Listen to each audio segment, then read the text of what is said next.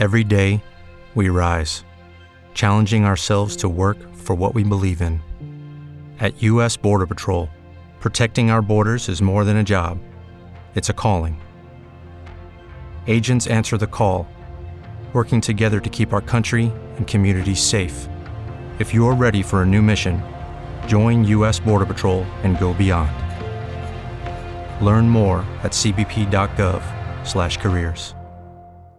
Hello, it is Ryan, and I was on a flight the other day playing one of my favorite social spin slot games on ChumbaCasino.com. I looked over the person sitting next to me, and you know what they were doing?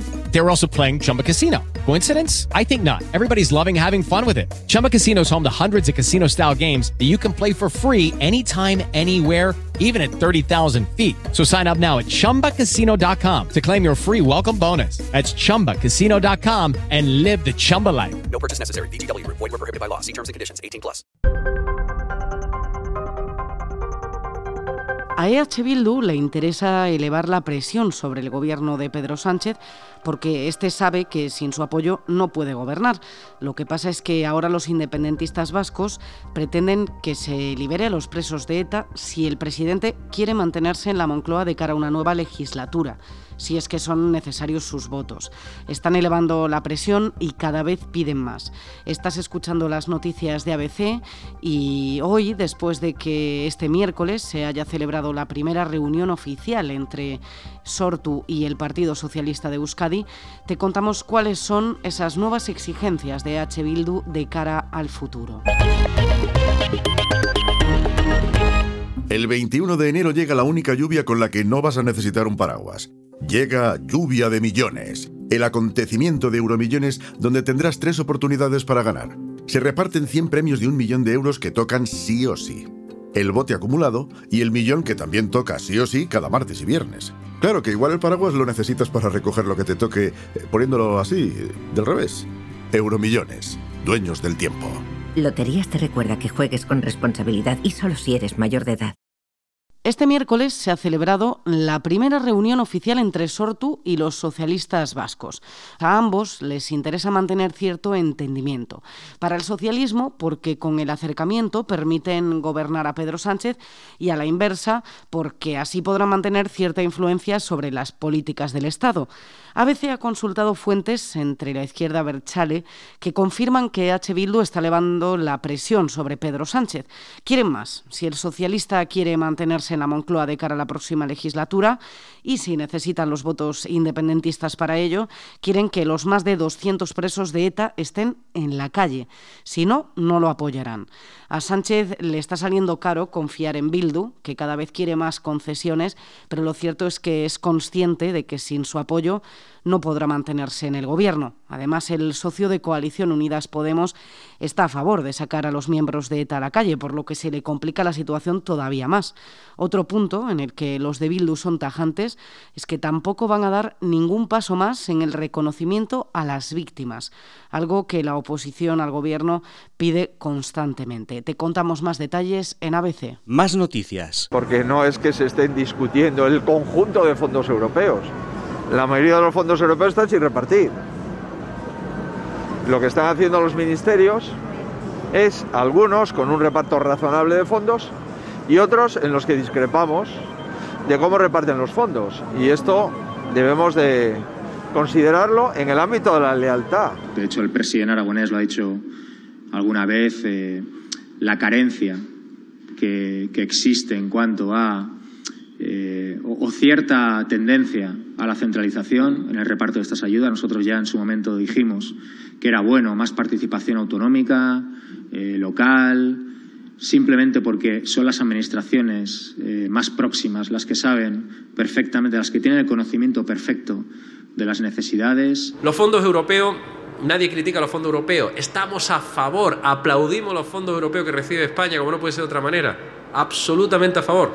Lo que no nos gusta, los que no, lo que nos preocupa es la manera de repartir esos fondos. Disparidad de opiniones en cuanto al reparto que el Gobierno está haciendo de los fondos europeos Y aunque el uso de las ayudas está siendo monitorizado por Bruselas, en España los mecanismos de control se están rezagando, algo que está aprovechando Pedro Sánchez para convertir el reparto en algo totalmente opaco.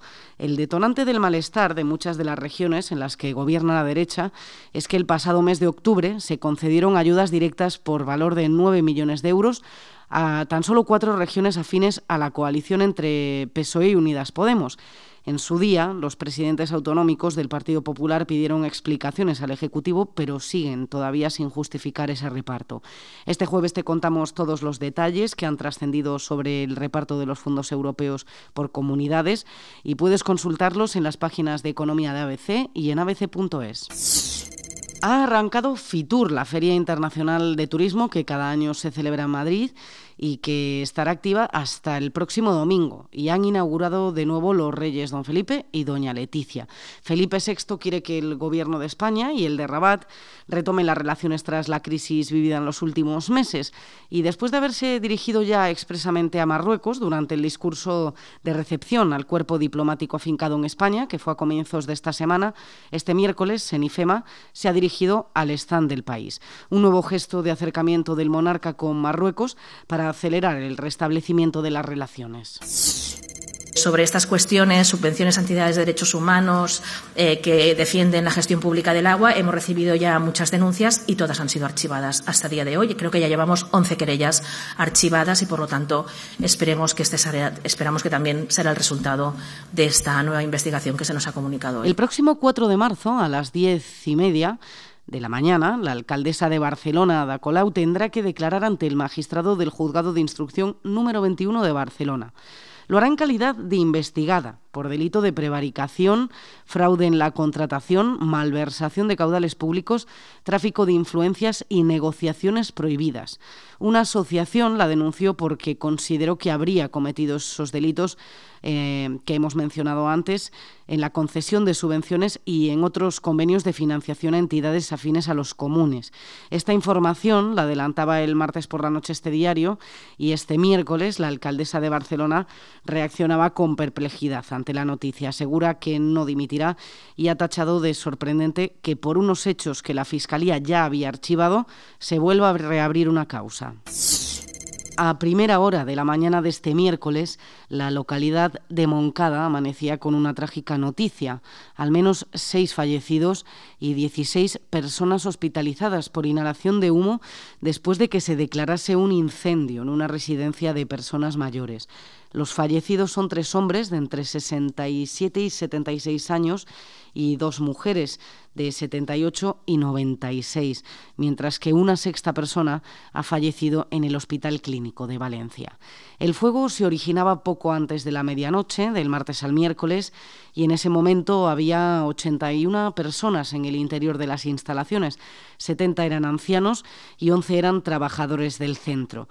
Casi una hora y media después, a la una menos 20 de la madrugada, se daba ya por extinguido el fuego y en un informe preliminar, tras inspeccionar el recinto, la Policía Judicial ha determinado que el fuego se originó a raíz de una anomalía eléctrica que fue causada por una regleta que estaba conectada en la habitación en la que se inició el incendio. La última de ABC. Y terminamos con una información que ha dado este miércoles la revista Lecturas. Ha publicado en exclusiva unas imágenes de Iñaki Urdangarín paseando por una playa de Vidart con una mujer que no es la infanta Cristina. Estas fotos se sacaron el pasado día 11 de enero y la mujer a la que lleva agarrada de la mano es Ainhoa Armentia. Fue un diario de este grupo, el periódico El Correo, quien lograba desvelar la identidad de la persona que caminaba al lado del marido de la infanta. Armentia es vecina de Victoria y también su compañera de trabajo. Al parecer se conocieron en el despacho de abogados donde Urdangarín empezó a trabajar para poder acogerse a ese tercer grado de su condena por corrupción. Te contamos todos los detalles este jueves en las páginas de Gente de ABC y también en abc.es, como siempre.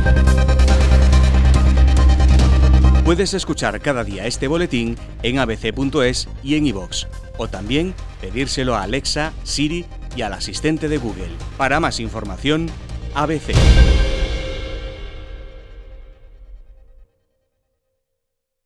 Hello, it is Ryan, and I was on a flight the other day playing one of my favorite social spin slot games on chumbacasino.com. I looked over the person sitting next to me, and you know what they were doing? They were also playing Chumba Casino. Coincidence? I think not. Everybody's loving having fun with it. Chumba Casino is home to hundreds of casino style games that you can play for free anytime, anywhere, even at 30,000 feet. So sign up now at chumbacasino.com to claim your free welcome bonus. That's chumbacasino.com and live the Chumba life. No purchase necessary. Group. Void were prohibited by law. See terms and conditions. 18 plus.